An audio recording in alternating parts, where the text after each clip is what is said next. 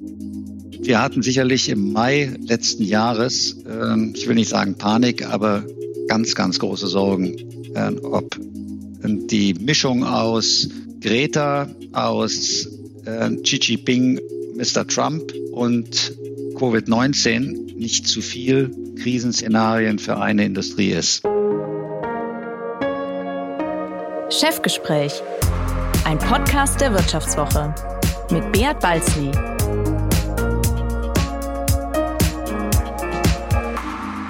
Ja, herzlich willkommen bei einer weiteren Folge des Vivo Podcasts Chefgespräch. Mein Name ist Beat Balzli und ich bin der Chefredakteur der Wirtschaftswoche. Das Ende der Globalisierung wurde ja schon oft prophezeit, aber in der jüngsten Pandemie lag sie immerhin schon mal im Koma. Die Corona-Krise hat die Just-in-Time-Philosophie der globalen Wirtschaft nachhaltig in Frage gestellt. Der perfekte Sturm für die weltumspannende Logistik sprengte zeitweise ganze Lieferketten und riss Reedereien fast in den Abgrund. Doch nach den USA und China bahnt sich nun auch in Europa der Post-Corona-Boom an. Die Gewinne der Logistikkonzerne explodieren, die Frachtraten für die Containerschiffe liegen im dreistelligen Prozentbereich über Vorjahr. Jahr. Das Geschäft beherrschen wenige Giganten, wie etwa die weltweit fünftgrößte Reederei Hapag-Lloyd und der weltweit drittgrößte Logistikriese Kühne und Nagel. Womit wir bei meinem heutigen Gast wären. Er kauft gerne alte Maseratis, bekam einst bei Schalke 04 Stadionverbot und auf seine Haustür in Hamburg schrieb mal einer die Kapitalistensau. Klaus Gernand ist als Chef der Kühne Holding eine der Schlüsselfiguren im internationalen Transportgeschäft und Verwalter des milliardenschweren Logistikkönigs Klaus Michael Kühne.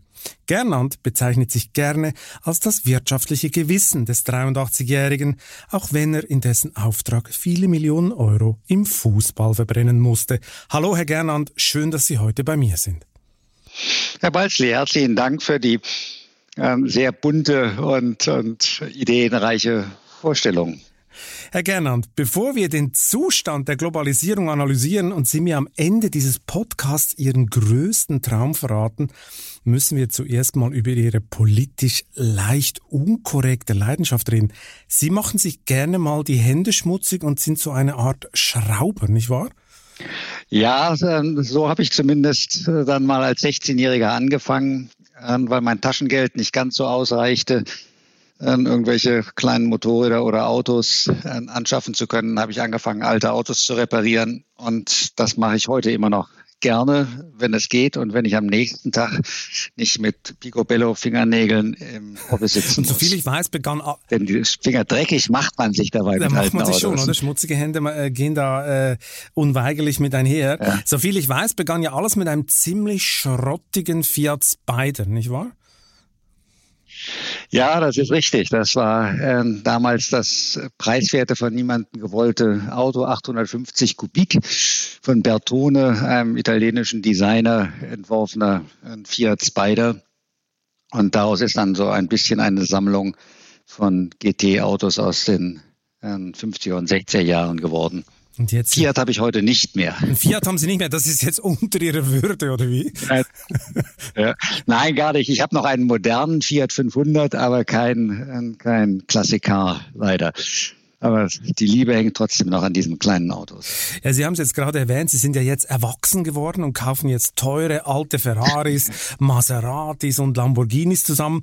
Da sind Sie ja nicht der Einzige. Wann platzt eigentlich bei den Oldtimern diese Spekulationsblase?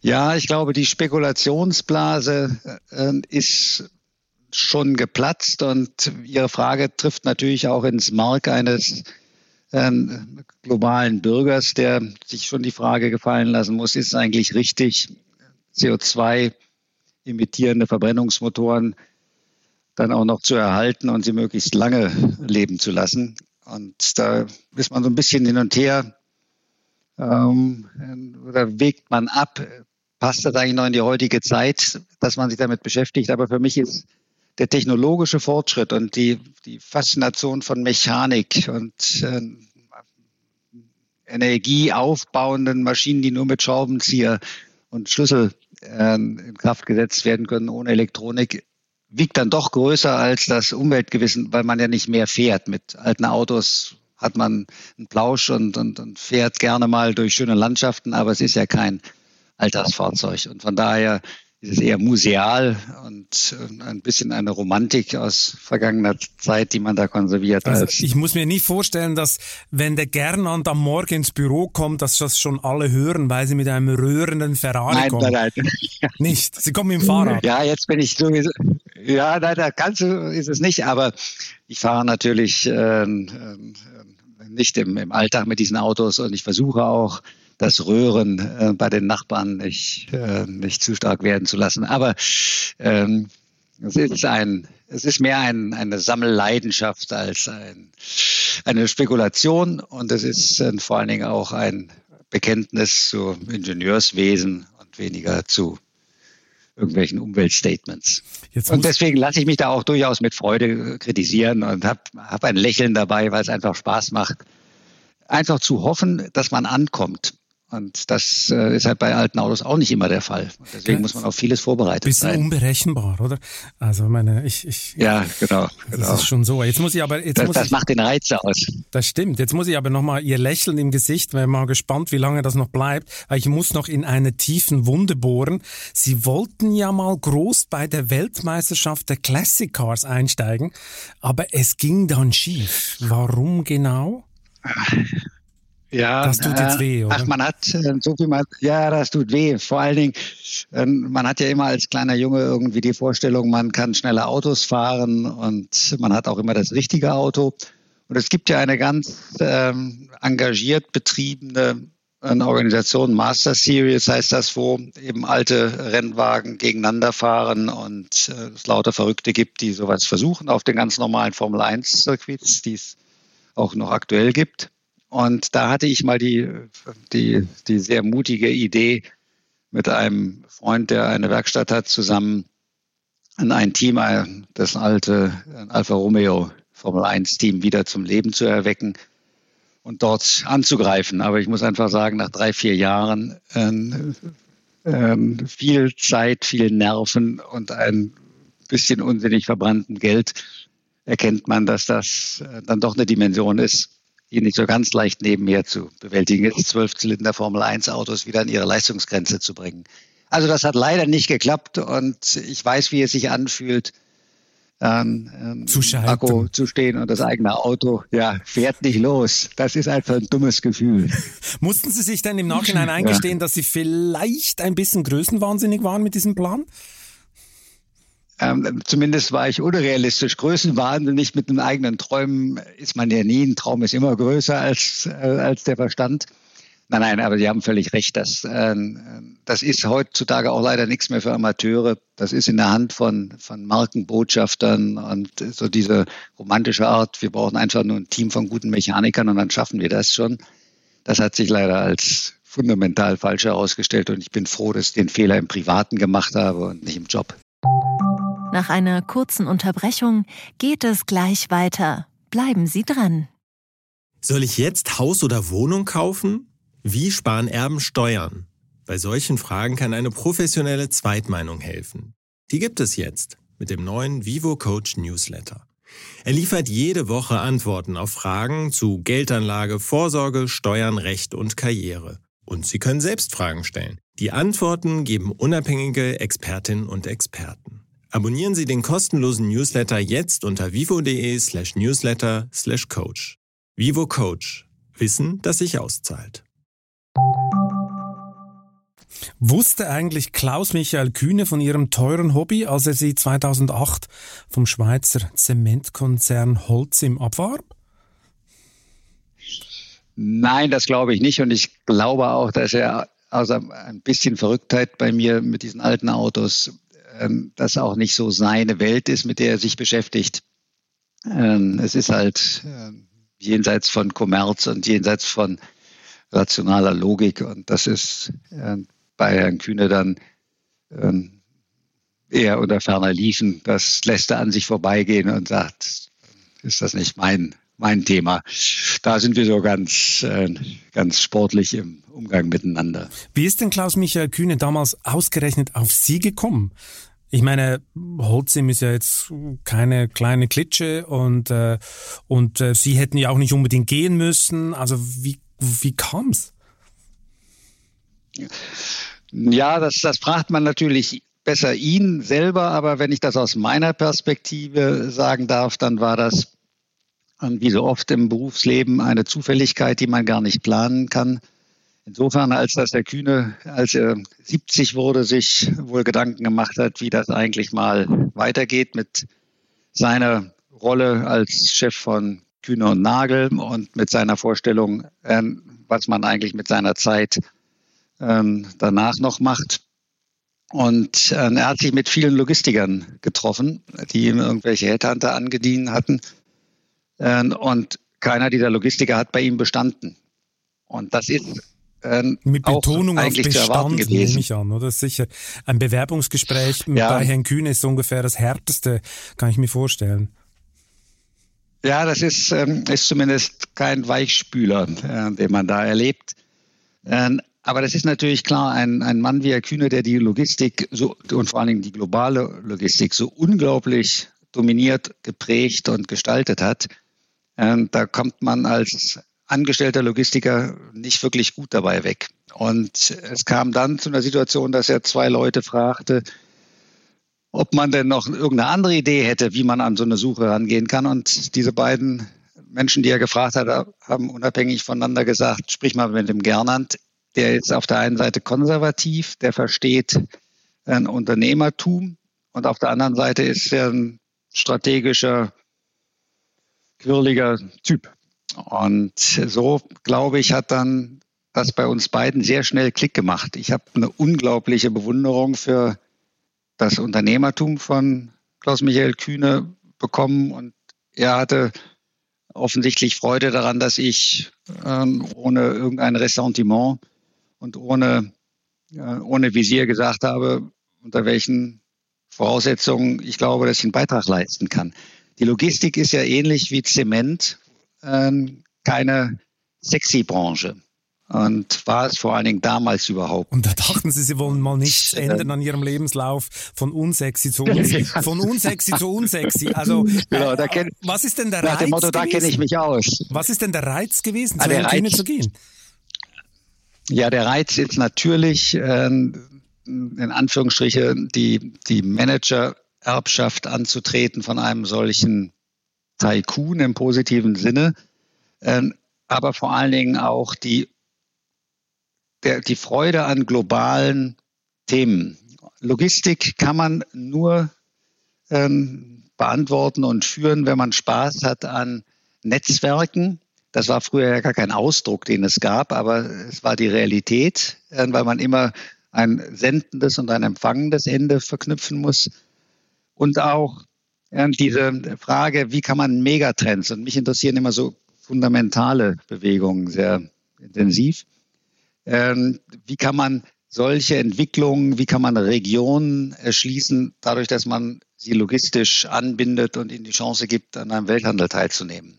Heute, 15 Jahre später, ist das fast allgemeingut. Jeder weiß, wie Amazon funktioniert und jeder weiß, ähm, warum die Ware in Vietnam produziert wird, äh, wenn sie hier an irgendwo in der Mönckebergstraße verkauft werden soll in Hamburg. Und wie ist das erste Gespräch mit Herrn Kühne verlaufen? Wurden Sie da getestet wie in der Schule oder wie?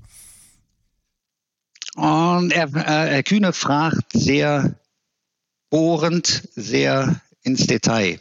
Das klingt Herr Kühne ist kein nach Mensch, der Spaßveranstaltung.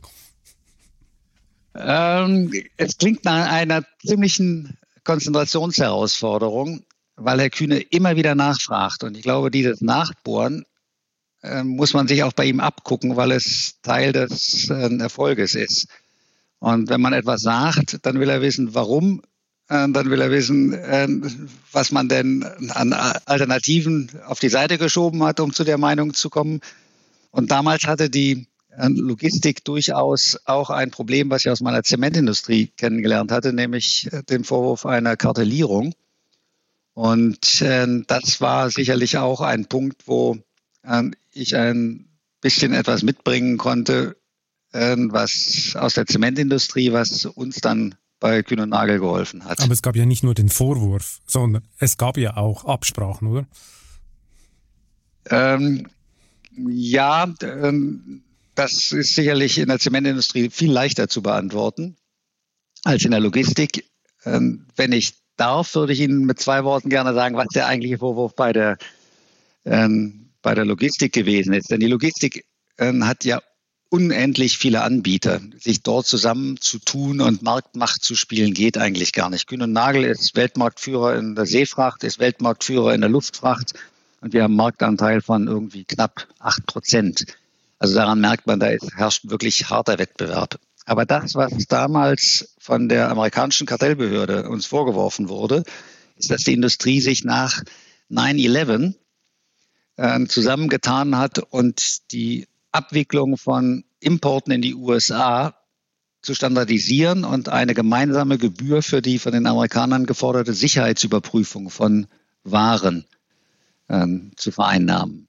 Das war also eine ganz sibyllinische Handelspolitik von den Amerikanern, denn es gibt keinen amerikanischen Logistikkonzern in dieser Größenordnung äh, damals, den man hätte attackieren können. Und der Versuch nach 9-11 dann möglichst schnell auch wieder den äh, Luftverkehr in die USA sicherzustellen, das als eine konsortiale oder kartellierte Entscheidung äh, zu interpretieren, war schon verdammt mutig. Aber sich mit der amerikanischen Justiz anzulegen, was ich dann leider getan habe, ist noch mutiger. Das ist halt, ja, das ist halt auch äh, ein völliger Unsinn. Und äh, am Ende muss man, weil man weiter mit Amerika Geschäft machen will, dann auch irgendeinen einen Frieden mit den Behörden dort schaffen. Das heißt, Sie haben, Sie haben Streit angefangen mit den Amerikanern. Wie, was muss ich mir darunter vorstellen?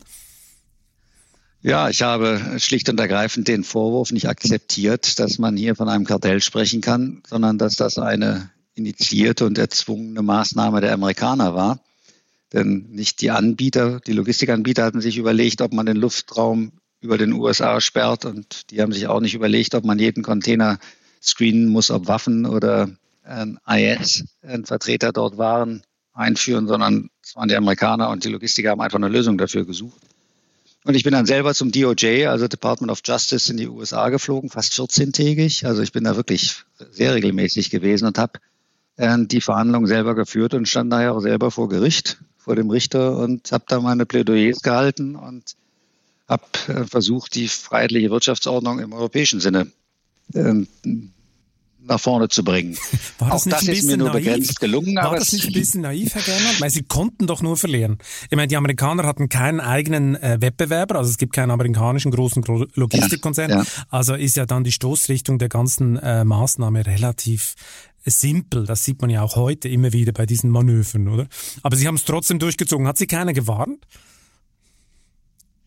Ähm, doch, mich haben vor allen Dingen die äh, befreundeten Kartellanwälte äh, gewarnt und gesagt, du bist wahnsinnig. Aber ich bin auch ein, ein wirklicher, wirklich politisch engagierter Mensch und war zutiefst davon überzeugt, dass es zumindest einer Stimme braucht, die nicht nur juristisch äh, weichgespült und sauber äh, abgeschliffen äh, mal formuliert, dass eine freie, von Handelsrestriktionen befreite Wirtschaftsordnung höherwertig ist und auch verteidigt werden muss, als immer diese, äh, dieses Nachgeben von, von Machtpositionen, die aus Handelsrestriktionen entsteht. Und ich glaube schon, dass auch die Firma Kühn und Nagel keinen Schaden darunter genommen hat. Und es ist so eine ganz, ganz interessante äh, Szenerie daraus entstanden. Der Oberstaatsanwalt, der mich da äh, sehr rüde immer angegangen hat. Der musste nachher leider aus gesundheitlichen Gründen das Verfahren abgeben. Und als das äh, die Schlussverhandlung so zwei Jahre später war, saß er im Zuschauerraum, äh, dann leider schon ziemlich von, von seinem Krebs gezeichnet und äh, hat mir danach dann sozusagen einen Handschlag angeboten, äh, mir das Du angeboten und gesagt, äh, er hätte das zwar auch nicht so richtig nachvollziehen können, warum Kühne und Nagel sich da so persönlich engagiert, aber ähm, er würde mir eben die Freundschaft anbieten und wir sind dann zusammen noch einen Kaffee trinken gegangen. Ähm, und ich habe damit auch so meinen Frieden mit der amerikanischen Justiz in Form dieses, dieses Oberstaatsanwalts hinkriegen können. Okay, also, also von daher, das war schon sehr facettenreich. Die Revolver waren dann wieder eingesteckt und dann haben Sie in Frieden einen Kaffee getrunken. Ja. Aber Sie haben ja verloren. Das hat Sie dann noch richtig was gekostet oder wie? Ja, ähm, wir haben natürlich, wir sind äh, in, in Teilen schuldig gesprochen worden, aber im Verhältnis zu den drohenden hohen dreistelligen äh, Millionenbußen sind wir sehr, sehr äh, ordentlich rausgekommen. Und äh, wir haben einen, einen mittleren zweistelligen Millionenbetrag Buße gezahlt und äh, damit das Verfahren äh, ohne Schuldanerkenntnis schließen können. Und das, das war schon für uns ein äh, Erfolg im Verhältnis zu der ähm, zu dem möglichen Outcome, äh, wenn wir, äh, wenn wir tatsächlich für schuldig gesprochen worden sind. Ich muss nochmal zurück. Und es hat mir die Möglichkeit ja. gegeben, wirklich intensiv sich mit dem Geschäftsmodell und Nagel zu beschäftigen. Dann haben Sie es dann endlich intus gehabt. Ich muss mal zurück zum äh, Bewerbungsgespräch in Anführungszeichen, wo Sie ja sagen, Herr Kühne hätte ja. sehr bohrende Fragen äh, gestellt. Jetzt mache ich auch mal hier den Kühne und stelle mal sehr bohrende Fragen. Ähm, Herr Kühne gilt ja in der Geschäftswelt, äh, ich habe zehn Jahre in Hamburg gewohnt, auch vor allem in der Hamburger Geschäftswelt, äh, als ziemlich aufbrausend. Er haut ja gerne mal auf den Tisch, kanzelt Leute auch gerne öffentlich ab. Sie arbeiten jetzt schon seit 13 Jahren mit ihm zusammen, telefonieren jeden Tag. Äh, sind Sie besonders frustrationsresistent oder ist das Bild von Kühne falsch gezeichnet? Ja, das ist natürlich jetzt auch fast schon eine intime Frage, denn wenn man genau. so lange so eng zusammenarbeitet, äh, dann schleifen sich natürlich auch Verhaltensweisen ein. Aber das, was äh, ich schon glaube, ist, dass äh, Herr Kühner ein Überzeugungsmensch ist und dass er seine Überzeugung unglaublich vehement in der Lage ist, argumentativ zu vertreten. Und das ist dass derjenige, der ausgedrückt. Würden, glaube ich, ja, manche Leute ja. sagen. Aber ähm, man muss eben auch einfach sagen, Erfolgsmenschen haben immer einen besseren Schmetterball als ähm, Menschen, die schon in der ersten Runde ähm, beim Match aus, aussteigen. Das stimmt. Meine Steve Jobs von Apple ist auch nicht mit Höflichkeit aufgefallen. Ja, das stimmt. Ja, ich, ich, ich ähm, ich akzeptiere das, dass er äh, unglaublich insistierend sein kann und ich akzeptiere auch, dass er äh, seine Dinge nach vorne treibt. Aber das, was mich dann eben nur noch mal mehr motiviert, ist zu sagen, ich möchte das versuchen, argumentativ hinzubekommen. Und man, man ist lieber mit starken Menschen zusammen. Und das gilt, glaube ich, für einen Kühne und das gilt auch für mich. Also man muss kein, äh, kein sozusagen, man muss nicht glauben, dass hier nur mit Wattebäuschen äh, gearbeitet wird, sondern es geht ja auch immer um viel. Und äh, deswegen akzeptiere ich diese Art, solange man sich menschlich äh, am Ende aufeinander verlassen kann. Und für mich ist Loyalität eine wunderbare Straße mit Gegenverkehr. Und da kann ich nur sagen, äh, Herr Kühner hat mir eine Riesenchance gegeben, äh, mich in äh, doch relativ jungen Jahren als Logistiker in seiner Nachfolge zu heben, hat mir damit einen Vertrauensvorsprung gegeben und den muss ich dann auch irgendwie rechtfertigen. Vielleicht arbeiten Sie ja deshalb so gut zusammen, weil Sie beide gerne mit teuren Hobbys Geld versenken. Sie mit den alten Autos äh, und er mit dem äh, HSV. Warum investiert ein Mann wie Kühne, der offensichtlich gut rechnen kann, ausgerechnet in einen Fußballclub? Aus Geltungsdrang, um eine große Bühne zu haben oder warum? Nein, äh, sicherlich nicht aus Geltungsdrang, äh, sondern weil er auch ein Herz hat, was er sich im normalen Geschäftsleben nicht immer ähm, zugesteht oder nicht den Raum gibt. Aber wenn man ein Fußballfan seit Kindesbeinen an ist und wenn man merkt, dass man heute vielleicht die finanziellen Mittel hat, um einem Fußballverein zu helfen, ähm, an dem man sehr hängt, dann macht man das, weil man glaubt, damit etwas Gutes hinbekommen zu können. Und dass Herrn Kühne und mir es nicht gelungen ist mit dem vielen Geld, was wir über die Jahre dort investiert haben, das war sicherlich am Anfang anders gedacht. Und äh, wir haben da eine Menge gelernt. Wir haben da eben auch gelernt, wie man in diesem ganzen Fußballumfeld als Manager, äh, als Aussätziger oder als, äh, als nicht willkommener äh, Mensch bewertet wird, diese ganzen Aktionen auch gegen Herrn Hopp oder ähm, das sind ja alles Erfahrungen, die man sich vorher gar nicht so klar gemacht hat. Aber wie viel Radikalisierung auf gekostet? Wie viel hat es wirklich gekostet, wenn Sie jetzt mal einen Strich drunter machen? Wie viel hat es denn am Schluss gekostet? Das ganze Abenteuer. Ich würde sagen, ähm, ein Euro zu viel. Ein Euro zu Ähm, viel. Okay, nein, diese- das ist jetzt so diese, hamburgerisch untertrieben, oder? Äh, Also meine, wir reden auf einem sehr hohen zweistelligen Millionenbetrag oder ist der schon dreistellig? Ähm, naja, ähm, Ihr Zögern sagt mir alles, der ist schon dreistellig.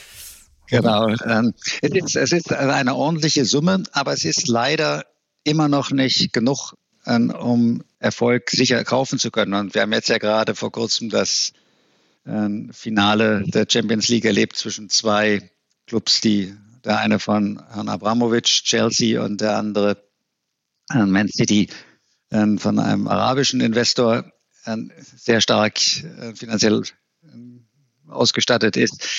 Und trotzdem, es gibt immer einen Verlierer. Der HSV hat leider nie auch nur irgendwie ähm, in, in dieser Region sich vorarbeiten können. Äh, der elfte Platz war das Beste, was unter meiner Ägide da äh, erreicht worden ist in der Bundesliga. Aber ähm, es ist eben auch ein, ein, ein Umfeld, wo schnell Geld verbrannt wird und äh, wo der Unterschied zwischen Erfolg und Misserfolg an ganz kleinen Dingen äh, hängt. Ihr Einsatz für den HSV hat Ihnen ja auch das berühmte, unschöne Wort Kapitalistensau an der Haustür beschert. Wie kam es eigentlich dazu? Ja, mein Versuch, den HSV zu professionalisieren und als Präsident oder Aufsichtsratsvorsitzender ähm, die Ausgliederung des Profibetriebes ähm, von dem Amateursport äh, zu erreichen, hat leider hier in Hamburg bei den radikalisierten äh, Fangruppierungen unglaubliche Aggression hervorgerufen. Und ich war natürlich nicht mehr Karl Gernand, sondern ich war dann auf einmal äh, der verlängerte Arm eines sehr wohlhabenden Mannes, äh, der ja dann auch keinen Namen mehr hat, sondern nur noch als der Milliardär bezeichnet wird. Und Hamburg hat, ähm, hat durchaus ein, ähm, ein, ein Umfeld, wo sowas auf fruchtbaren Boden stößt. Und wir wohnen mit der Familie nicht weit entfernt von, ähm, von dem Sammelplatz vor den Spielen am, am Volksparkstadion. Und da ist dann der Weg relativ schnell und mit solchen Organen wie der Bildzeitung ist man ja sehr schnell auch aus der, äh, aus der versteckten Position oder aus der unbekannten Position raus und jeder weiß, wo man lebt und wo man gerade ist. Und da entsteht dann schon eine ziemliche Aggressivität. Und das war für die Familie und auch für mich teilweise nicht, äh, nicht nur schön. Aber das haben leider viele andere äh, Sportmanager auch. Und da geht es uns gut als, als Wirtschaftsmanager. Denn die Phase ist ja längst hinter uns, wo, wo man attackiert wird. Das stimmt. Ich meine, die, die dunkle Seite des Fußball, Fußballs, die kannten Sie ja schon vorher. Als deutsche Bankmanager erhielten Sie mal von Schalke 04 ein Stadionverbot. Wie kam es dazu? Ja, jetzt äh, werden aber die ganz dunklen Seiten. Ich, ich habe ja, Ja, ja, Angst, dass das dieser interessiert. Podcast nachher eingeht als der unseriöse Karl Gernand. Nein, nein, der Ähm, Podcast wird nein, durch die Decke gehen, Herr Gernand. Das ist so spannend. Erzählen Sie, erzählen Sie. Äh, ähm, ähm, ich war bei der Deutschen Bank ähm, ähm, unter anderem auch für die Finanzierung von Schalke 04 ähm, zuständig und bei der Durchsicht der Kreditengagements äh, erschien mir das dann nicht mehr so richtig äh, opportun und äh, der damalige äh, Präsident von Schalke war da schon damals auch nicht so ganz der, der ruhigste und seriöseste Geschäftsmann. Und äh, dann ging es darum, ob man äh, Spielerkäufe und Handgelder äh, durch die Konten der Deutschen Bank abwickeln sollte oder nicht und ob der Kredit eigentlich an der richtigen Stelle gegeben ist oder nicht und richtig dokumentiert ist. Und da hatte ich eine sehr harte und klare Vorstellung. Und das führte also zu einem ganz lauten Auseinandersetzung mit dem Präsidenten, äh, der mir dann meine äh, Karte, die die Deutsche Bank bis dahin immer hatte, auf Schalke dann äh, einzog und mir Stadionverbot erteilte und ich dann im Ruhrgebiet sicherlich bei den Dortmundern äh, beliebt wurde, aber nicht Bei den anderen waren Sie persona non grata dann, oder? Genau, das, das hat mir dann noch zumindest gezeigt, dass das war ein, äh, in den Anfang der 90er Jahre, dass äh, dieses Geschäft insgesamt schon auch ein wirklich anspruchsvoll ist. Und äh, damals hat noch keiner richtig hingeguckt, wie eigentlich diese Handgelder bezahlt wurden. Das, das war kann ich mir lebhaft ah, vorstellen. Fußball, Gott sei Dank verjährt alles jetzt. Fußball war ja immer ein bisschen bekannt, dass äh, da die Grauzonen und die dunklen Zonen sich sehr originell ablösen. Ähm, danach hatten Sie dann keine Lust mehr auf Banking, oder? Sind Sie gleich zu AT Kearney nach dem Stadionverbot oder was muss ich mir vorstellen? ja, genau. Dann habe ich gemerkt, was das für ein, das ähm, für, Sie, für, eine, ähm, für ein Leid mit sich bringt, wenn man ein Deutschbanker ist.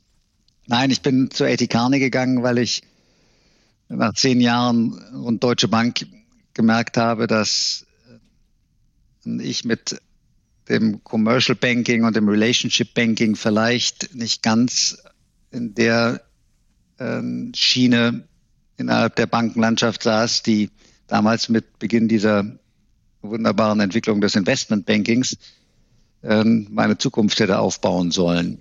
Und äh, man war ja, wenn man in Europa Banking machte, eher von der altbackenen Seite. Und wenn man Kreditgeschäft und Bilanzierung versteht, dann war man auch nicht so richtig attraktiv. Und hatte dann den Eindruck, dass ich mich eigentlich mal wieder intellektuell aufpumpen wollte und äh, habe dann bei Ethikane angefangen, Unternehmensberatung für Financial Institutions zu machen. Und das war eine super lehrreiche Zeit. Und ich kann das auch fast nur empfehlen, einmal im Leben bei einem dieser hochdrehenden Beratungen äh, sich nochmal so eine Abstraktions- und analytische ähm, Weiterbildung zu gönnen.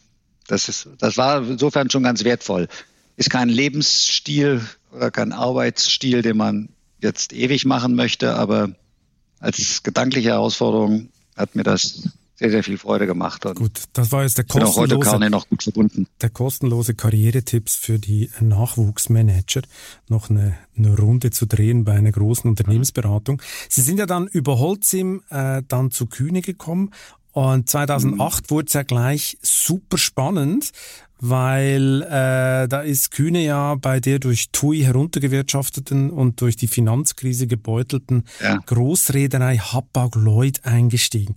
Für Kühne so eine Art Dienst an der Heimatstadt, äh, obwohl er seine Steuern ja. längst in der Schweiz zahlt. Äh, wie oft haben Sie sich damals gedacht, hätten wir das bloß nicht gekauft?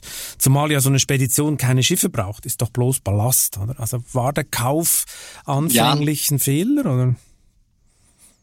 Ähm, es war mein erstes großes Projekt mit Herrn Kühne, was einen Tag und Nacht beschäftigt hat. Und ähm, ich kannte natürlich Hapag-Lloyd hier aus meiner Hamburger Zeit auch relativ gut. Und ich konnte die, ähm, die in Anführungsstrichen ähm, patriotische Komponente bei dieser Transaktion durchaus auch verstehen, denn der Hamburger Hafen ist natürlich durch Hapag-Lloyd sehr stark geprägt und die Anbindung an die Welt die in Hamburg ja doch wichtig ist, ähm, funktioniert, wenn man eine Reederei in der eigenen Stadt hat, deutlich besser, als wenn man ähm, auf dem Horizont eigentlich immer nur auf andere angewiesen ist. Ähm, aber das war insofern ein, ein, ein Abenteuer, weil TUI äh, in der damaligen Reorganisation dringend Kapital brauchte und ähm, den, sehr gut verstand, den Kaufpreis sehr nach oben zu äh, schrauben und wir verhandelt haben, bevor wir wussten, was mit der Lehman Crisis dann mit der Weltwirtschaft passieren würde. Und wir haben in der Woche gesigned, in der die Lehman Bank ähm, kollabierte. Das heißt, wir haben ein dann schlechteres Timing zum Closing hin, ja, ja, kein, keine Bank mehr gehabt, die uns die Türen aufgemacht hat. Und wir waren damals als Hapag-Lloyd wirklich auch in einem sehr schlechten Zustand. Und die Refinanzierung dieses gesamten Deals und der Firma das war ein, äh, eine ziemliche Kernarbeit. Aber das zeichnet auch dann wieder so jemanden wie ein, ein Kühner aus, äh, den langen Atem zu haben und so einen Stein auch wirklich durchzubeißen. Und er hat das ja mit seinem privaten Geld gemacht. Er hat das nicht mit Kühner und Nagel gemacht, sondern das war der Nukleus für die Aktivitäten der Kühner Holding. Eine gewagte Geschichte. Allerdings hatten damals natürlich, glaube ich, noch viele ja. andere Hamburger natürlich auch ein Interesse, dass diese Firma nicht untergeht. Ich glaube, die HSA Nordbank auch schwerstens gebeutelt durch die Finanzkrise. Die war, glaube ich, auch noch involviert und so. Und ich glaube, da gab es viele heftige Sitzungen, mag ich mich noch erinnern. Ähm, äh, da war es, glaube ich, es war sehr turbulent. Und das Ganze war ja dann auch jahrelang eigentlich eine Leidensgeschichte, oder? Man hat nicht so richtig Geld verdient ja. Äh, ja. mit Hapag-Lloyd. Nein, wir haben auch viel Geld wieder noch reinsteuern müssen. Also Kapitalerhöhung ohne Ende. Und das hat sich eigentlich erst mit unserem Entscheid, durch Wachstum aus der Krise rauszukommen, dann umgedreht, dass wir mit der CSAV, mit der chilenischen Reederei, die eine große Rolle in Lateinamerika spielt, einen Partner gefunden haben, den wir mit Aktien bezahlen konnten. Und äh, da Skaleneffekte bei der äh, Asset Heavy äh, Industrie wie eine Reederei eine große Rolle spielt, weil sie immer über Slotkosten arbeiten. Das heißt, wie viel zahle ich eigentlich oder wie viel Kosten habe ich pro Container, pro Containerstellplatz? War das Wachsen unbedingt äh, entscheidend? Wir hatten kein Geld und auch keine gute Finanzierungsbasis, also konnte man nur über intelligente Allianzen oder papierbasierte Fusionen ähm, sich weiterentwickeln. Und das hat dann mit USC, mit den Arabern einige Jahre später nochmal genauso gut geklappt. Und das ist dann die Voraussetzung dafür, dass wir heute recht glücklich dastehen. Und Sie wollen ja jetzt einen zweiten Sitz im Aufsichtsrat, oder? Das hat Ihnen, glaube ich, immer noch nicht geklappt, oder? Nein, das hat immer noch nicht geklappt. Äh, Herr Balzi, Sie sind aber perfekt vorbereitet. Ähm, wir haben ähm, in den schwierigen Zeiten eine äh, Dreierliaison gebildet, die äh, Freie und Hansestadt Hamburg, äh, die Gruppierung von Herrn Lucic, äh, also CSAV, die Chilenen und wir, dass wir unsere Interessen poolen und dass wir ähm, mit zwei Aufsichtsratssitzen für die Chilenen und zwei für die Hamburger, nämlich die Stadt Hamburg und wir, ähm, versehen sind. Dann haben sich aber relativ schnell die Verhältnisse verändert. Wir sind größter Aktionär geworden. Die Stadt Hamburg hat sich verwässern lassen, äh, was auch sehr nachvollziehbar ist. Und äh, wir hatten dann den Eindruck, dass man dann eigentlich mal drüber nachdenken könnte, wie, wie man dann fairerweise Aufsichtsratssitze vergibt. Aber das kann man nur tun, äh, wenn man ein Verständnis auf der gegenüberliegenden Seite hat, was nicht auf mal fixierte Verträge immer wieder rekurriert. Das ist uns bis heute noch nicht so richtig gelungen. Und von daher gibt es da zwischendurch immer wieder mal einen Hiccup. Aber das ist Gott sei Dank ähm, auch so, dass man das hinter geschlossenen Türen. Das kann ich mir ähm, vorstellen. Ich stelle mir gerade vor, wie Herr äh, Michael Kühne dann äh, da mit Nachdruck nochmal versucht, einen zweiten Aufsichtsrat zu kriegen. Ähm, das war dann teilweise sicher auch sehr ähm, nachhaltig und bohrend, wie er das versucht hat. Ähm, ich meine, sie haben dann äh, Hapag-Lloyd einigermaßen auf die Schiene gekriegt, aber mit dem Ausbruch der Pandemie im vergangenen Jahr ging es ja dann bei Hapag-Lloyd wieder ja. anfänglich so richtig runter, oder? Also beinahe schon Weltuntergang. Ja. Im ersten Quartal brach der Gewinn um ja. 75 Prozent ein.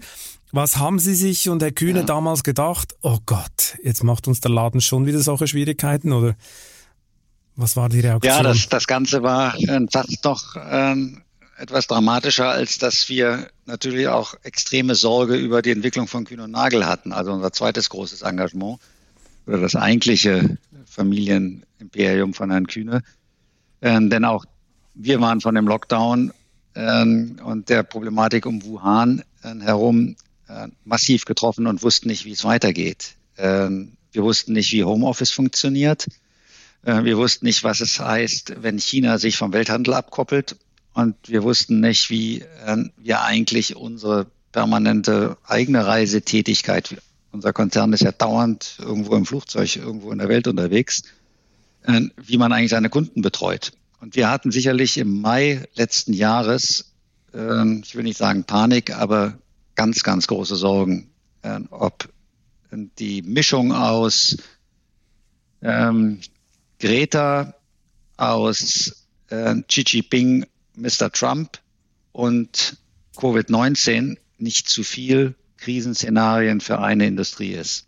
Und das hat uns sehr, sehr ähm, nachdenklich und hart arbeitend gemacht. Das, das war keine, keine angenehme Zeit, weil diese drei Strömungen haben so gegen den globalen Welthandel äh, gearbeitet. Und wir vergessen schon wieder, was, was Trump angerichtet hat, äh, weil wir uns freuen, wie, wie engagiert Biden im Moment unterwegs ist. Aber das war auf dem Höhepunkt seines Protektionismus. Äh, der chinesische Präsident konnte nicht anders als genauso hart zu reagieren, zumal er auch ein, ein, ein, ein perfekter Vertreter seiner eigenen Interessen ist. Und wir hatten mit Greta auf einmal eine Situation, wo Globalisierung, ähm, ähnlich wie Piketty damals, äh, dieser französische Politologe, äh, die Globalisierung attackiert hat, auf einmal intellektuell auch äh, oder gesellschaftlich völlig äh, in der Defensive. Und ich nenne das die License to Operate, also die gesellschaftliche Akzeptanz einer Branche, die ist uns da beinahe verloren gegangen. Und äh, das haben wir Gott sei Dank äh, rumdrehen können. Und es ist anders, als wir es gedacht haben, äh, komplett eine Stärkung äh, der, der gesamten Industrie entstanden, weil die ganze Welt gemerkt hat, ohne Logistik, ohne zuverlässige Supply Chain können wir gar nicht mehr leben. Wir müssen dieses Netzwerk des globalen Warenstroms, das müssen wir äh, schützen und das müssen wir äh, bezahlen und äh, da muss man positiv darauf reagieren. Systemrelevanz nennt man das. Das war vorhersehbar. Systemrelevanz. Ja, genau. Ich muss, ich muss nochmal zurück genau. zu diesem Gewinneinbruch von Hapag-Lloyd äh, von minus 75 Prozent. Am Tag, als das bekannt gegeben wurde, wurde auch bekannt, dass ausgerechnet ihre Tochter panisch Aktien für über 100.000 Euro verkaufte, noch dazu auf wundersame Weise zu einem Höchstkurs. Gab das nicht total Krach? hinter den Kulissen? Ja, jetzt haben Sie mich natürlich als äh, Löwenvater erwischt, weil ich das eine äh, mediale Schweinerei empfinde. Ähm, die ähm, Stimmt das denn nicht? Dies gemeldete, ähm, der Zusammenhang stimmt nicht. Ähm, und was natürlich auch mich schwer, schwer getroffen hat, ist, dass ähm, äh, der Redakteur beim Handelsblatt und der, äh, der recherchierende Professor der Frankfurt School of Finance ähm, ohne Not, wirklich ohne Not eine Minderjährige äh, nimmt, um sie in der Öffentlichkeit in eine Ecke zu drängen, in der sie sicherlich keinen Platz hat. Wenn man glaubt, dass der Vater nämlich ich, irgendetwas falsch gemacht hat, dann kann man das sicherlich formulieren. Aber dass man mit Namensnennung eine Minderjährige ähm, durch die Online-Medien zieht als Insider, das ist sicherlich nicht ganz glücklich. Ähm, aber die Geschichte war, äh, dass äh, ich für meine Tochter äh, Aktien von Kühn und Nagel gekauft habe und äh, ich nach einem Veröffentlichungstermin, also da gab es überhaupt keine Restricted äh, Period, ich dann diese Position verkauft habe, weil der, der Kurs durch, äh, durch unglaubliche Short-Positionen nach oben geschossen ist und sich verfünffacht hatte. Und ähm, da wäre es sicherlich äh, falsch gewesen, wenn man nicht ganz normal, wie jeder andere auch, gesagt hätte, zu dem Zeitpunkt verkaufe ich die Aktien, die ich eigentlich als Buy and Hold ins Depot meiner Tochter legen wollte. Ähm, aber das war ja irgendwann im, äh, im Anfang letzten Jahres. Aber es war eine bei der BaFin gemeldete Transaktion, nur deswegen konnte man sie ja auch medial ausschlachten. Ähm, es war außerhalb der Restrikte Zonen und es war äh, sicherlich ein extrem glückliches Engagement für mich. Aber es macht sich die natürlich Kurse, nicht so damals, gut. Es macht sich natürlich nein, nicht so gut. Wenn nicht gut. Umfeld nein. des Großaktionärs mitten in der Krise Papiere auf den Markt werfen. Ich weiß nicht. Also wenn ich Herr Kühne wäre, hätte ich bei, bei Ihnen angerufen und gesagt, ähm, was macht ihr denn da? Das Signal ist ja, ja unschön. Äh, nun war der Betrag äh, für, äh, der Betrag für eine Eher Schülerin klein. ist natürlich sehr groß. Ja. Der, Betrag, der Betrag für einen, einen erwachsenen Manager war er jetzt nicht äh, so dass man danach Herzstillstand bekommt. Ähm, aber ich gebe auch zu, dass es vielleicht nicht glücklich war. Aber es war sicherlich nicht so, dass man in einer Zeile mit Herrn Braun genannt werden muss, der zu der Zeit sein Wirecard-Imperium äh, bös kriminell in die Grütze gefahren hat. Das fand ich dann schon etwas ein wenig nachdenklich von einem Verlagshaus, ähm, eine Minderjährige dort so öffentlich ähm, zu kommentieren. Zumal ja eine Minderjährige einen gesetzlichen Vertreter hat, logischerweise. Sie macht ja nicht ein gesetzlichen Vertreter hat und in meinen Augen nicht nur einen Datenschutz, sondern vielleicht auch einen Persönlichkeitsschutz in einem anderen Maße genießen muss als ich. Ähm, also auf mich kann man dann gerne schimpfen. Aber jetzt haben Sie ein Thema gehabt, wo ich gleich hochgefahren bin und daran merken Sie, dass es mich natürlich auch nicht ruhig gelassen hat. Als Fehler würde ich es nicht bezeichnen, als unglücklich würde ich es bezeichnen, ähm, als ähm, legitim, ähm, Fragezeichen, als legal, ganz klares Ausrufezeichen, ja, das war's. Nach einer kurzen Unterbrechung geht es gleich weiter. Bleiben Sie dran. Sie leben Fairness, Kultur und Werte? Zeigen Sie Ihr Engagement als Arbeitgeber und werden Sie Teil der Fair Company Initiative. Mit der Fair Company Initiative zeichnet das Handelsblatt Unternehmen aus, die insbesondere Berufseinsteigern und Young Professionals ein faires, attraktives Arbeitsumfeld bieten. Zu den entscheidenden Werten gehören unter anderem das Engagement für Mitarbeitende, Diversity und Chancengleichheit, Nachhaltigkeit und gesellschaftliche Verantwortung. Erfahren Sie jetzt mehr unter faircompany.de. you Nicht alles, was legal ist, ist legitim. Und damit hätten wir die Sache geklärt. Inzwischen ja. gehe ich davon aus, hat die Familie Gernland sicher wieder dazugekauft, denn das Geschäft boomt ja wie noch nie. Die Frachtpreise für Container sind förmlich explodiert und für ganz viele Spediteure ist Rolf Happen Jansen, also der CEO von Hapag-Lloyd, ja. das neue Feindbild, der Abzocker in der Logistikbranche. Das sieht er natürlich völlig anders. Das habe ich mit ihm auch vor ein paar Monaten hier in diesem Chefgespräch ja. diskutiert.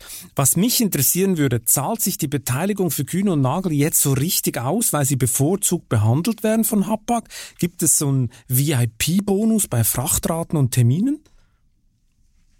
Nein, das, das gibt es natürlich nicht. Wir haben eine extrem äh, harte Trennung äh, zwischen den beiden Operations, also Kühne und Nagel und Hapag-Lloyd. Da gibt es auch keine, keine Information, die ausgetauscht wird.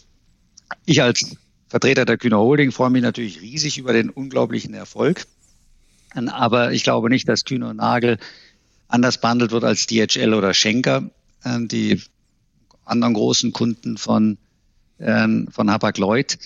Äh, aber Sie haben recht, dass man sich jetzt um die Stellflächen prügelt und dass mehr Stellflächen nachgefragt werden bei den Rädern, als die Räder anbieten können. Das ist eine Konstellation, die durch das immense Wachstum, was diese Covid-Krise generiert hat, wir haben in den USA ein Wachstum von 8 Prozent. Wir haben in China ein Wachstum von, von mehr als 6 Prozent.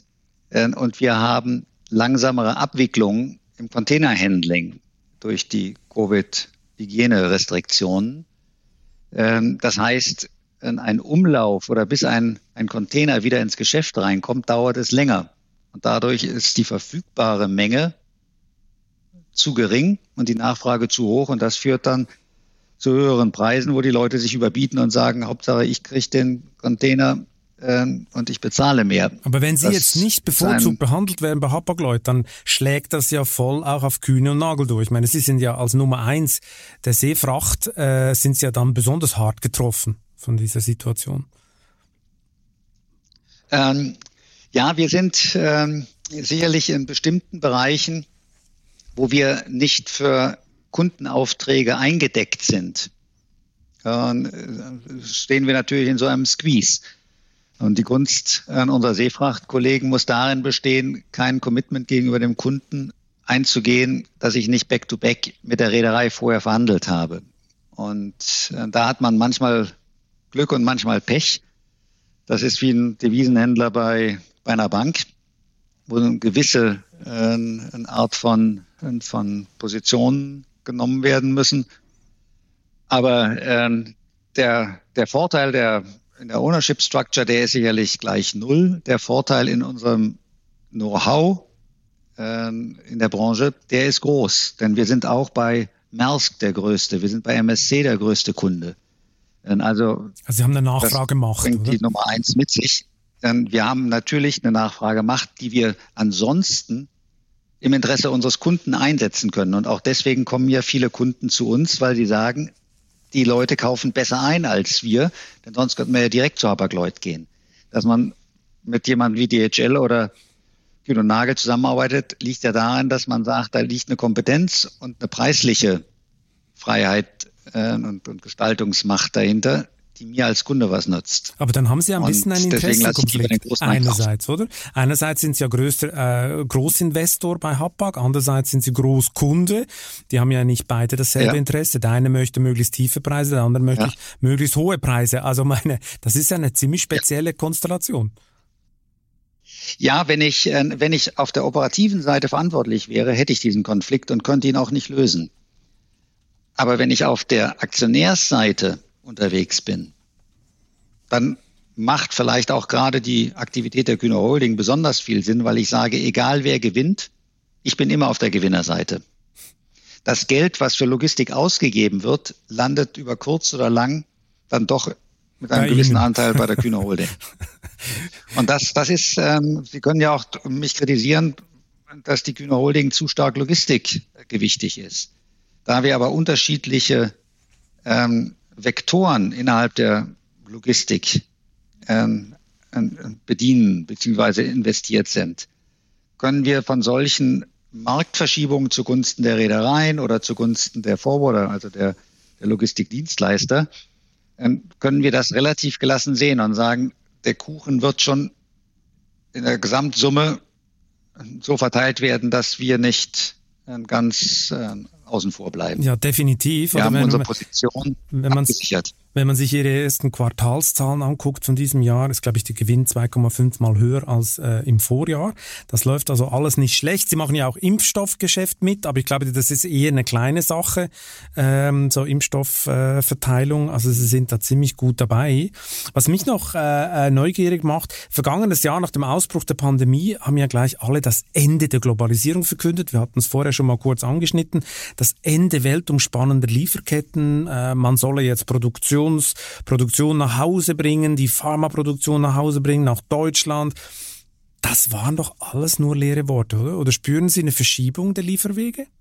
Eine richtige Verschiebung? Nein, überhaupt nicht. Und das, das Erste, was mir da einfällt, ist, ähm, es ist Mark Twain, der nämlich mal gesagt hat, nicht die Unsicherheit macht ein Problem. Es ist das, was man sicher zu wissen glaubt, aber dann nicht stimmt. Das ist das Problem. Und all diejenigen, die die ähm, Globalisierung totreden wollen ähm, und sich sicher sind, äh, dass die äh, Globalisierung beendet ist. Äh, die sind diejenigen, die äh, die Entwicklung nicht richtig beobachten. Ähm, ich bin der festen Überzeugung, dass solange es Lohndifferenziale und Nachfragedifferenziale auf der Welt gibt, ist die Globalisierung ein Naturgesetz. Es wird immer Menschen geben, die in Silicon Valley ihren äh, Computer kaufen wollen, weil dort die besseren Produkte sind als woanders. Es wird immer jemanden geben, der lieber die Tomaten aus Italien isst, auch wenn er in Holland lebt und eben nicht in Holland oder in Dänemark die gleichen Qualitäten anbauen kann. Man wird immer den Wein aus Frankreich lieber trinken als äh, aus Finnland. Und man wird immer in Vietnam zu geringerem Lohn, äh, nicht immer, aber es wird immer Länder geben, wo die Lohnkosten und die Produktivität äh, ein günstigeres äh, Umfeld haben als an anderen Orten. Der berühmte komparative Vorteil, komparative genau. Vorteil der Länder. Competitive Advantage von Michael Porter. Genau, ähm, genau. In den 80er Jahren entwickelt und immer noch gültig. Und ich bin der festen Überzeugung, dass diese Differenzen, das ist wie eine Kugel in einem Halbrund, was sich bewegt.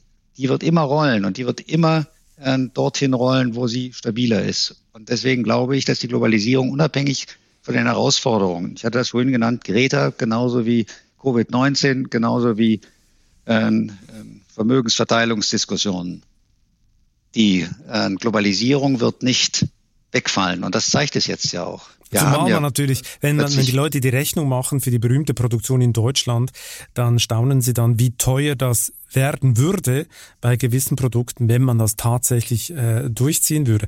Aber ich kann mir vorstellen, ich weiß nicht, vielleicht sind Sie anderer Meinung, aber ich kann mir vorstellen, hier und da wird der ein oder andere Controller jetzt vielleicht nicht mehr so genau hingucken, wenn sich irgendwo so ein paar Sicherheitsläger aufbauen, äh, zumal wir ja mit dem äh, Evergiven, äh, ähm, mit der Evergiven Blockade im Suezkanal haben wir ja dann tatsächlich erlebt, wie die Globalisierung im wahrsten Sinne des Wortes kurzzeitig gestört gestoppt wurde.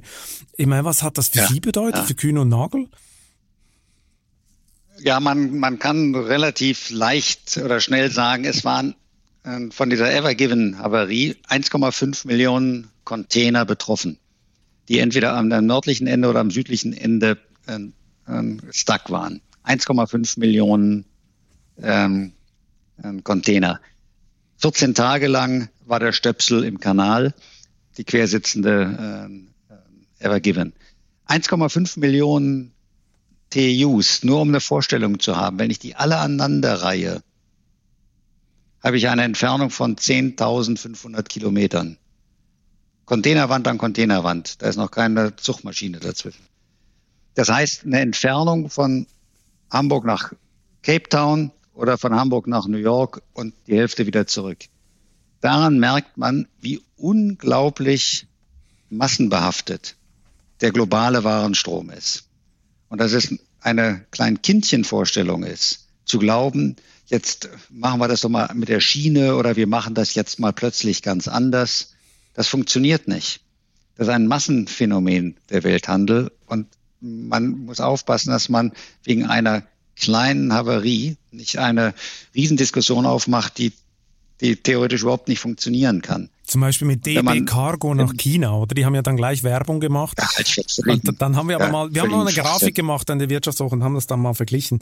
Äh, das ist dann halt der berühmte Tropfen auf den heißen Stein, was man mit diesem Zug nach China oder zurück transportieren kann. Von Chengdu oder Chongqing, wo ähm, hauptsächlich der, der Zug losgeht, bis nach Duisburg.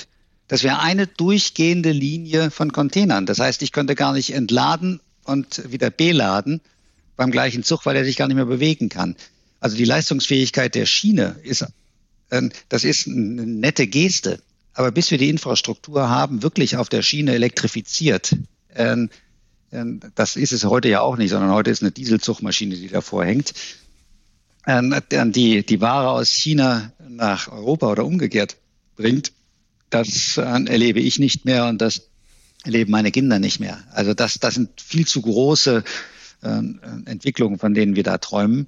Das heißt nicht, dass wir nicht bestimmte Dinge ausprobieren müssen. Das heißt nicht, dass wir uns dauernd überlegen müssen, wie viel CO2 wollen wir eigentlich verbrennen, um ein, ein Wasser, äh, was in Frankreich abgefüllt wird und in Kalifornien getrunken wird, um die Welt schippern. Da sind natürlich viele ähm, dumm, menschliche Dummheiten auch ähm, bei dem globalen Konsum. Aber wir können nicht von einem Tag auf den anderen Schalter umlegen und sagen, jetzt schaffen wir hier mal äh, Alternativen, die vielleicht äh, einfacher sind als das, was sich über Jahrhunderte entwickelt hat. Mhm. Eine viel größere Bedrohung für Ihr Geschäft ist ja, kommt ja eigentlich aus einer ganz anderen Ecke, oder? Ich meine, wenn wir die Roboter und die 3D-Druckerentwicklung sehen, da muss man sich sagen, nun gut, in Zeiten von Nullzinsen lohnt sich diese Investments auch in Europa immer mehr ja, dann braucht ja ein, brauchen ja, ja. die Menschen zum Teil ja. gar keine ja. Containerschiffe mehr. Man verschickt nur noch Daten, keine physischen Produkte. Das muss doch ein Kernproblem für Ihr Geschäft sein oder zumindest eine Kernherausforderung. Ja. Ja, das, das, das ist es sicherlich auch. Und ähm, ich, ich bekenne mich auch dazu, dass ich diese Entwicklung ähm, als schneller empfunden habe, als sie jetzt in der Realität ist. Aber äh, die Entwicklung des additiven Manufaktions- oder Additive Manufacturing äh, hat sich äh, sicherlich in einer Position entwickelt, die eine große äh, Veränderung bei internationalen ähm, Logistikketten ähm, darstellen wird.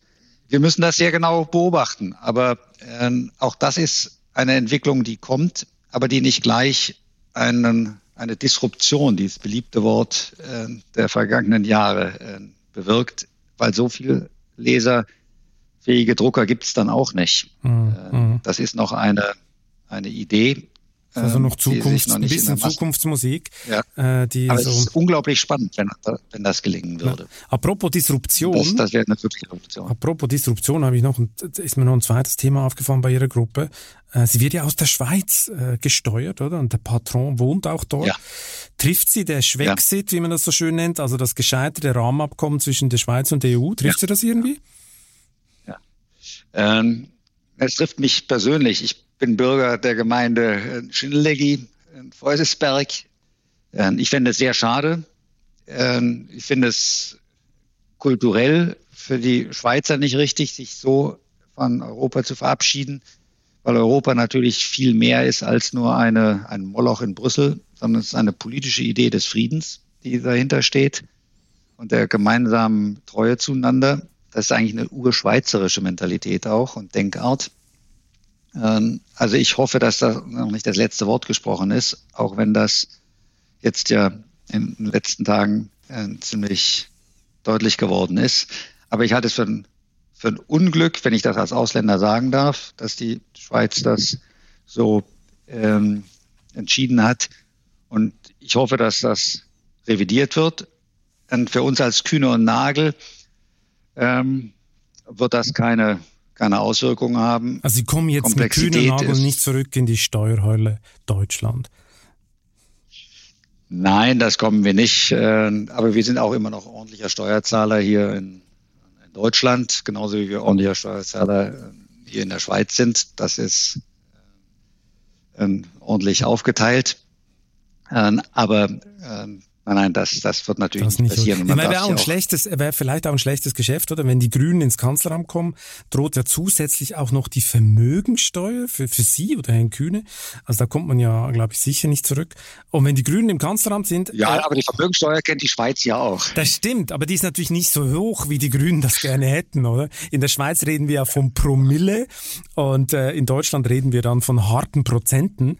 Äh, und das ist ja schon noch ein Unterschied. Aber ich meine, wenn die Grünen ins Kanzleramt Kanzleramt zurückkommen, wird es ja auch für Sie noch ungemütlicher, weil der Sprit für Ihre Sportwagen, der würde jetzt erst recht zum Luxusgut. Frau Baerbock hat es kürzlich angekündigt. Nochmal äh, bald nochmal 16 Cent on top auf den Liter. Wie muss ich mir vorstellen? Hoffen Sie auch wie Porsche-Fan und FDP-Chef Christian Lindner auf synthetische Kraftstoffe, damit Ihre Lamborghinis noch weiterfahren können?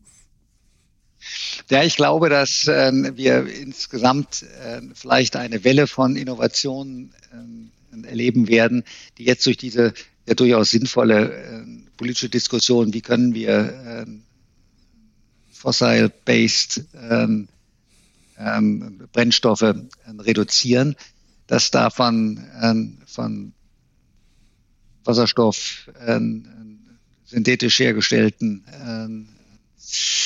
Kraftstoffen äh, noch eine Menge hören werden. Auch hier, glaube ich, ist die letzte technologische äh, Schlacht noch nicht geschlagen. Ähm, ich werde meine alten Autos museal aufgebockt in der Garage stehen lassen, äh, wenn, äh, wenn solche Entscheidungen getroffen sind. Vielleicht gibt es ja noch Hoffnung für Sie. Es gibt vielleicht noch Hoffnung hoffe, für Sie, weil genau. die ersten Classic Cars gibt es ja jetzt auch als E-Auto. Opel hat angekündigt, den Manta jetzt als E-Auto zu bringen. Wer weiß, oder? Wer weiß, welche Modelle äh, dann noch als E-Auto kommen. Dann können Sie dann die nächste Rallye mit einem E Ferrari, GT, was auch immer fahren. Wann ist eigentlich die nächste Rallye, die Sie fahren? Ja, nein, wenn, wenn, wenn Sie mir so eine Vorlage geben, dann möchte ich gerne die medial ja ausgeschlachtete Hochzeit von Meghan und äh, Harry zitieren. Denn äh, Harry ist in einem blauen Jaguar E-Type äh, mit seiner Braut dann davon gefahren, von dem Schloss, wo er geheiratet hat. Und das war ein englischer Nachbau mit einem E-Motor.